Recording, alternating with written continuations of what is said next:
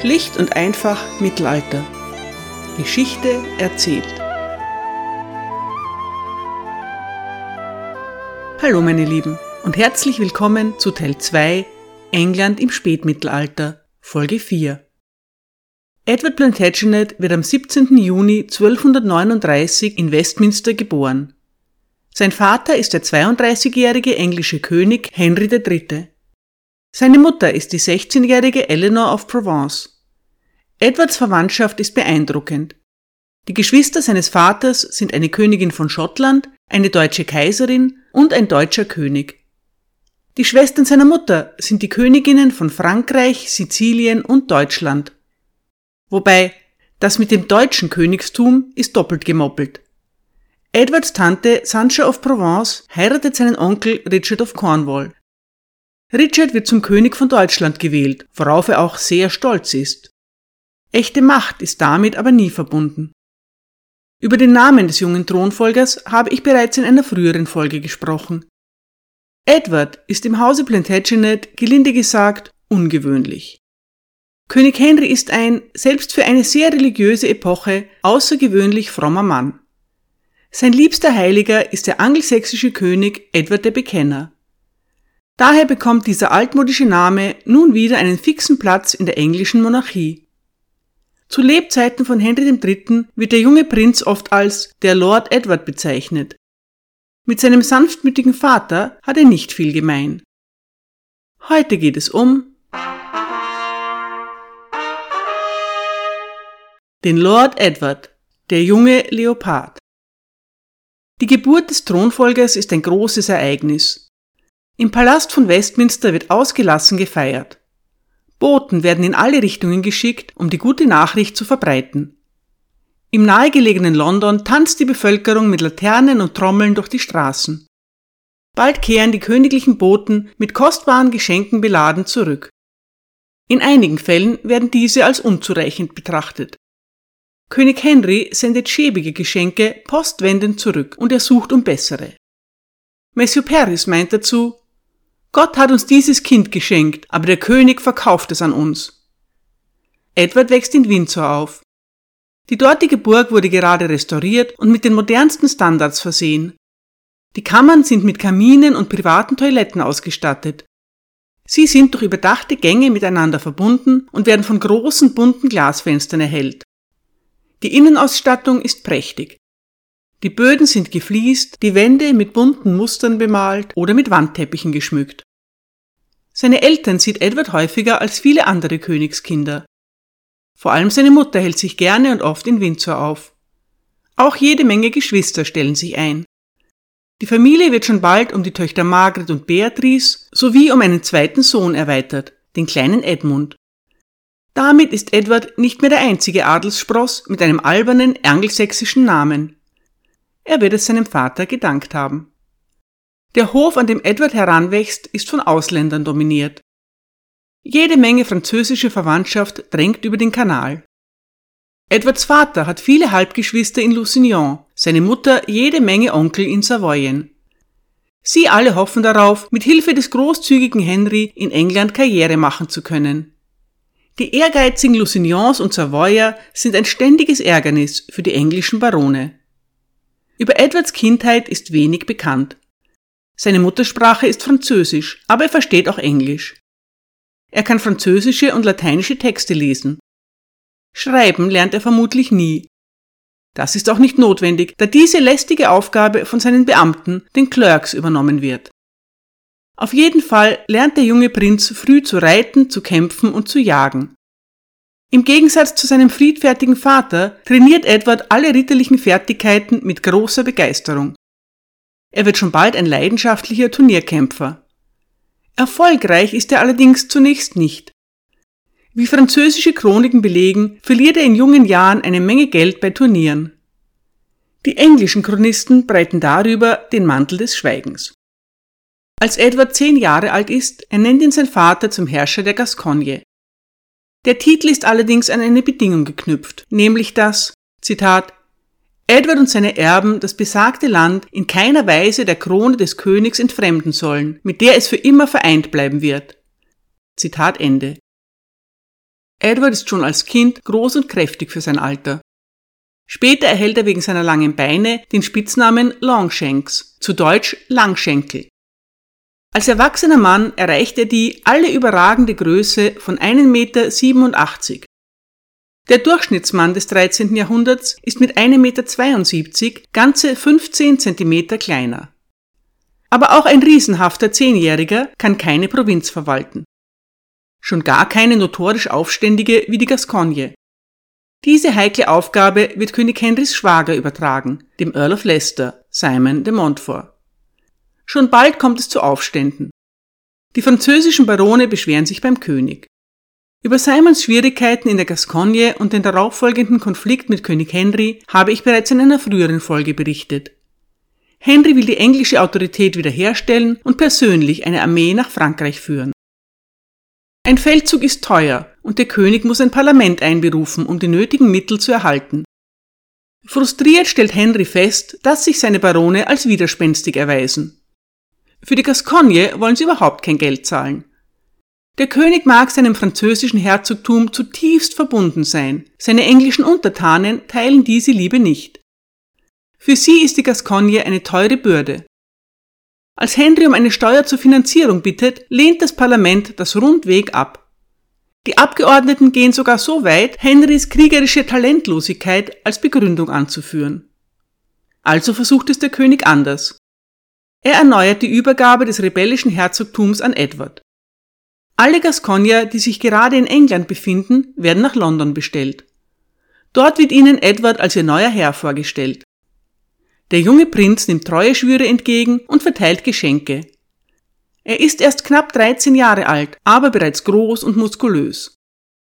Edward ist immer noch nicht alt genug, um zu herrschen, aber es lässt sich bereits erkennen, dass der junge Mann ein Versprechen für die nahe Zukunft darstellt. Einige Zeit später erhebt der junge König von Kastilien, Alfonso X., einen Anspruch auf die Gascogne.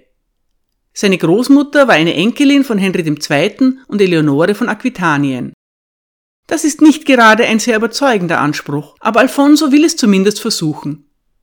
Mit seiner Unterstützung beginnt eine neue Rebellion. Viele Burgen und Städte fallen in feindliche Hände. Die Einwohner von Bordeaux schicken König Henry einen panischen Brief. Wenn er nicht sofort handle, wäre das Herzogtum für immer verloren.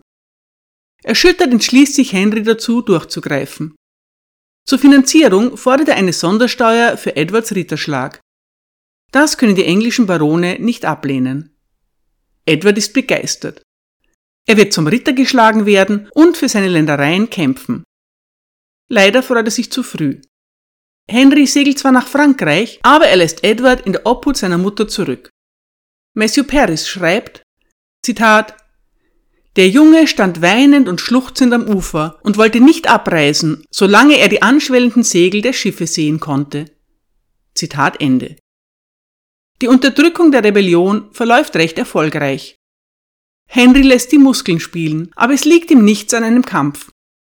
Er sendet Boten aus, die Alfonso davon überzeugen sollen, dass eine diplomatische Lösung für alle Seiten das Beste wäre.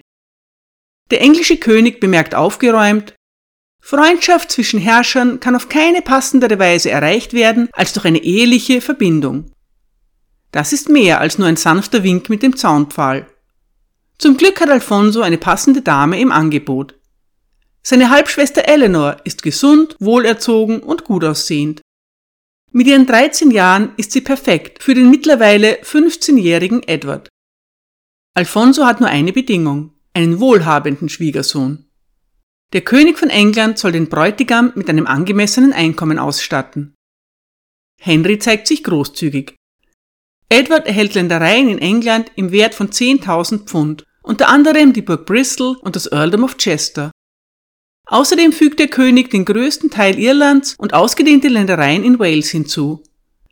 Edward besitzt nun praktisch alle externen Ländereien der Krone sowie ein großzügiges Anwesen in England. Mit einem Schlag ist der Thronfolger nach dem König der reichste Landbesitzer Englands. Außerdem darf Edward nun endlich auch selbst in die Gascogne reisen. Er verbringt dort einige Monate und sammelt seine ersten militärischen Erfahrungen. Edward hat Glück, denn dieser Feldzug ist die einzige erfolgreiche Expedition, die sein Vater je führen wird. Nachdem die Rebellen zur Raison gebracht sind, bricht der junge Prinz nach Kastilien auf. Dort wird er von Alfonso zum Ritter geschlagen und heiratet seine hübsche Braut. Das Leben ist gut. Obwohl sein Landbesitz das Earldom Chester umfasst, wird Edward kein formeller Titel zuerkannt. Auch in der Gascogne wird er nicht als Fürst, sondern als ältester Sohn des Königs bezeichnet. Allgemein nennt man ihn einfach den Lord Edward. Das klingt gut, ist aber nicht sonderlich ehrenvoll. Der Titel Lord wird jedem Edelmann zuerkannt, auch dem niedrigsten Ritter. Tatsächlich behält König Henry die Kontrolle über Edwards Ländereien. Selbstverständlich benutzt er weiterhin den Titel König von England, Lord von Irland und Herzog von Aquitanien. Edwards Autorität bleibt stark eingeschränkt. Das ist ein Problem, denn ein Magnat muss seine treuen Anhänger stets großzügig belohnen. Edward aber kann die Erwartungen seiner Vasallen nicht erfüllen. Er kann sie weder mit Ländereien noch mit Ämtern bedenken. Wütend beobachtet der mittellose Thronfolger, wie sein Vater seine eigenen Favoriten aus Lusignan und Savoyen mit Ländereien, Ämtern und anderen Gefälligkeiten belohnt. Der walisische Herrscher nutzt die Gelegenheit und fällt in Edwards Gebiete ein. Dem Thronfolger fehlen die Ressourcen, um sich einer solchen Herausforderung zu stellen. Eine von einem seiner Vasallen angeführte Expedition endet in einer Katastrophe. Matthew Paris meint, dass, Zitat, Edward durch die Rebellion der Waliser nicht wenig beschämt und verletzt war, weil er Lord of Wales genannt wurde, aber nicht in der Lage war, ihren Aufstand zu zügeln. Zitat Ende. König Henry möchte zunächst nicht involviert werden, aber schließlich führen er und Edward gemeinsam einen Feldzug in Gwynedd. Typisch für Henry ist er schlecht geplant. Seinen Truppen gehen schon bald die Vorräte aus, was sie zu einem schmachvollen Rückzug zwingt. Die ganze Angelegenheit trägt wenig dazu bei, die Beziehung von Vater und Sohn zu verbessern. Edward ist weiterhin knapp bei Kasse. Der junge Prinz ist ein begeisterter Turnierkämpfer und beginnt damit, eine eigene Gefolgschaft zu sammeln.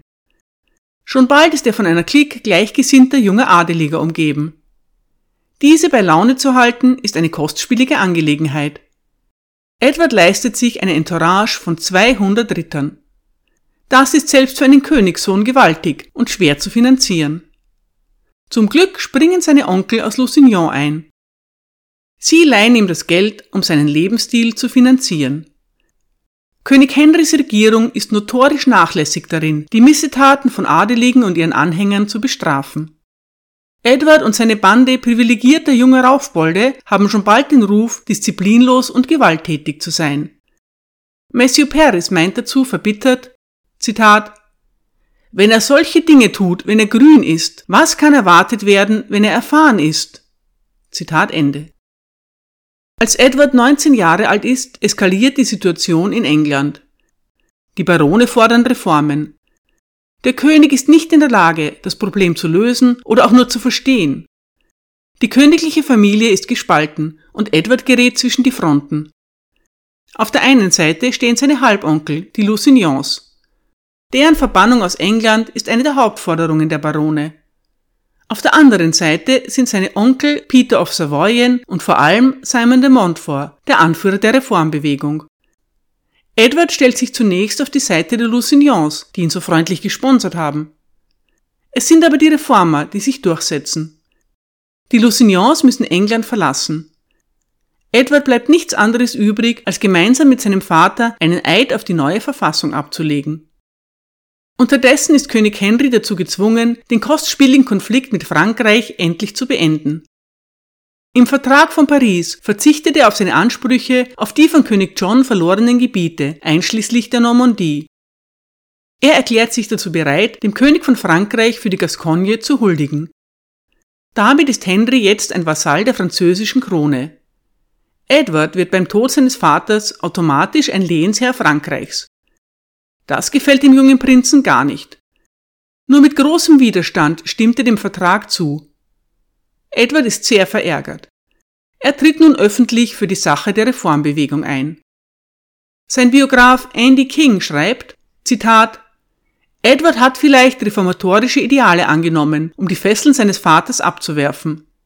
Henry erreichten Gerüchte, dass sein Sohn plane, ihn abzusetzen.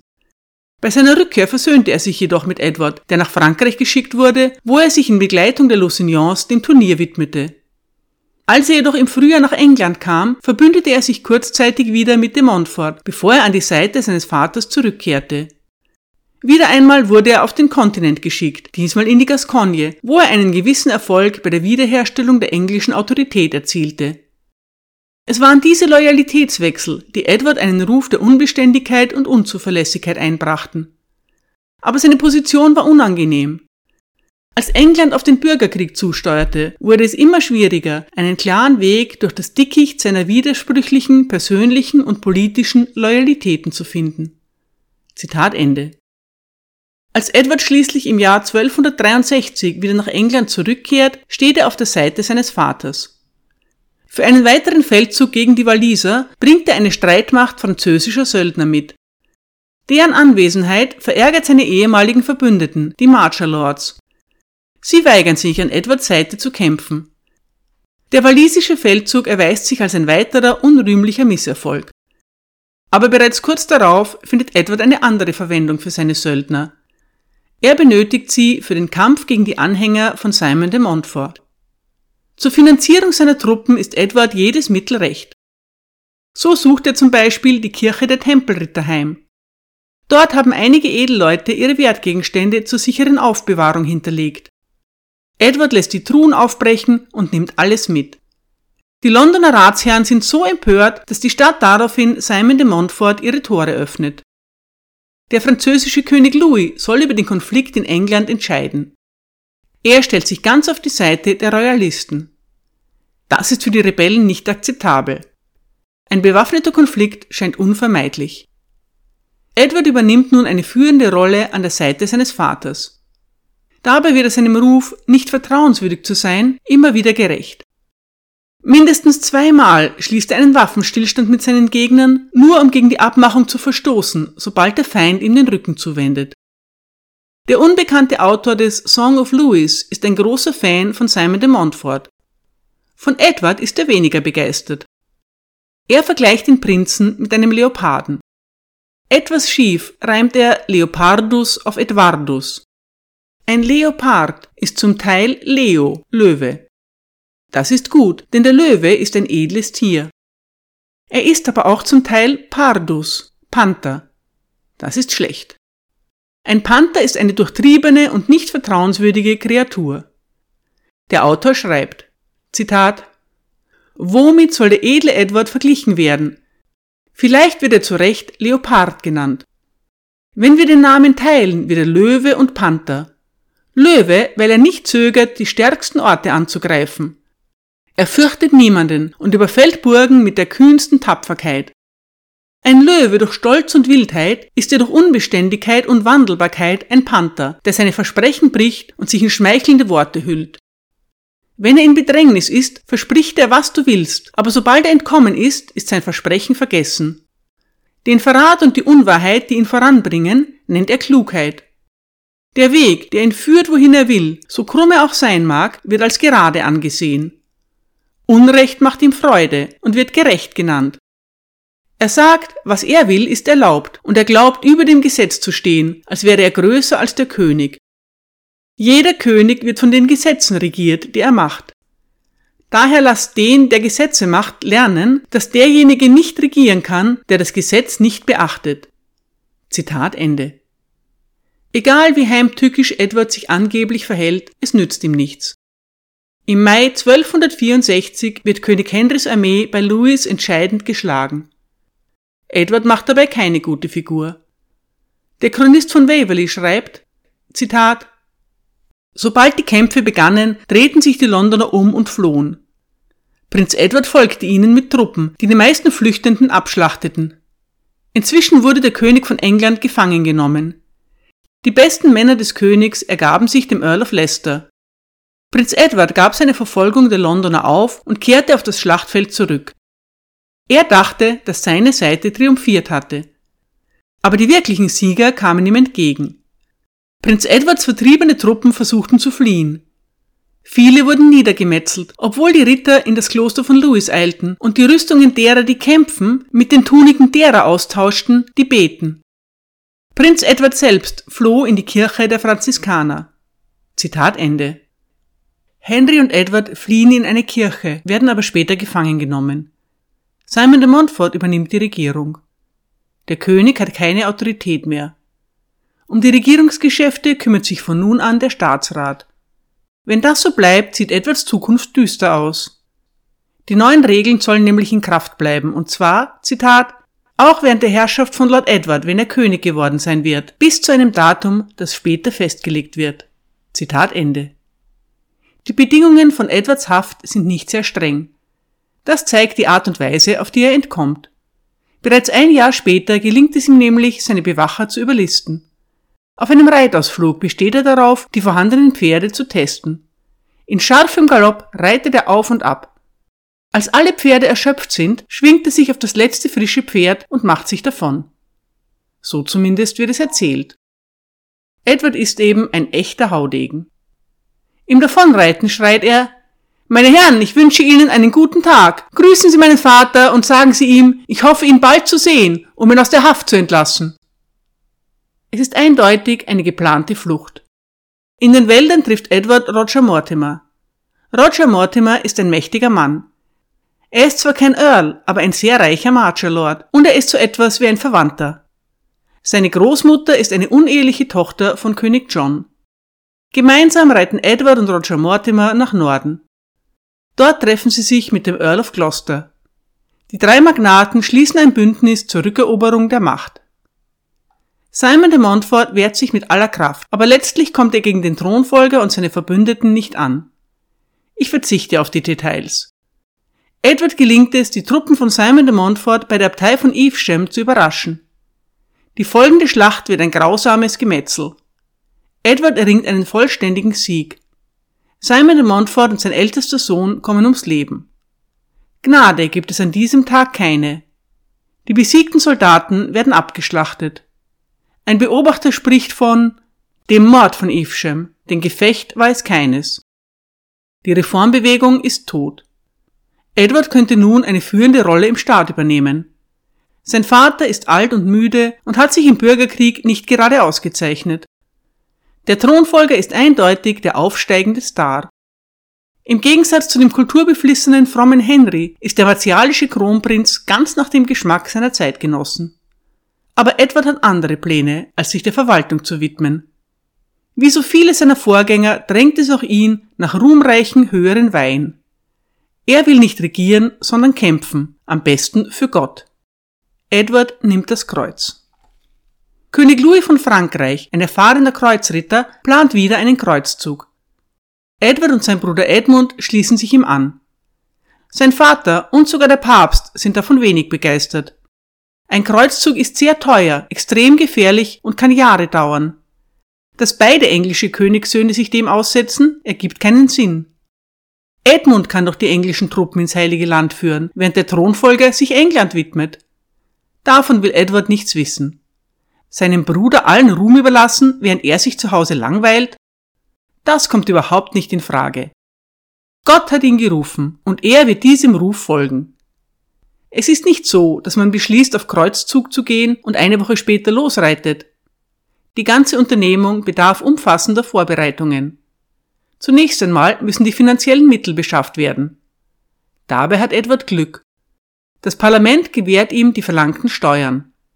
Das ist schön und gut, aber diese müssen zuerst einmal eingehoben werden. Jahre vergehen, aber dann ist es doch soweit. Edward bricht mit seinen Truppen nach Egmort auf, um sich dort mit König Louis zu treffen. Seine Frau Eleanor reist mit ihm.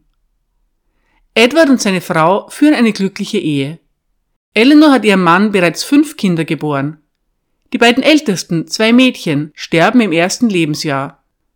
Als das Königspaar ins Heilige Land aufbricht, lässt es zwei Söhne und eine Tochter in England zurück. Außerdem ist Eleanor schon wieder schwanger. Sie bringt in 20 Jahren mindestens 14 Kinder zur Welt. Wahrscheinlich sind es sogar 16. Zwischendurch begleitet sie ihren Mann auf eine mehrjährige Reise an das Ende der christlichen Welt. Nicht einmal für Königinnen war das Mittelalter ein Honiglecken. Interessanterweise nennt Edward seinen ältesten Sohn weder nach sich selbst noch nach seinem Vater. Kann es sein, dass er seinen eigenen Namen furchtbar findet und seinen Vater für kein gutes Vorbild hält? Man weiß es nicht. Edwards Erstgeborener heißt jedenfalls John. Der Kreuzzug verläuft von Anfang an nicht nach Plan. Als Edward in Egmort eintrifft, ist Louis bereits aufgebrochen. Befremdlicherweise Richtung Tunis und nicht ins Heilige Land. Dahinter steckt ein cleverer Plan. Louis will Tunis christianisieren und dann mit vereinten Kräften Ägypten erobern. Jerusalem wird ihm daraufhin praktisch in den Schoß fallen. Das hat sich der französische König hübsch ausgedacht. Die Realität sieht anders aus. In Tunis müssen die Franzosen in extremer Hitze auf Verstärkung warten.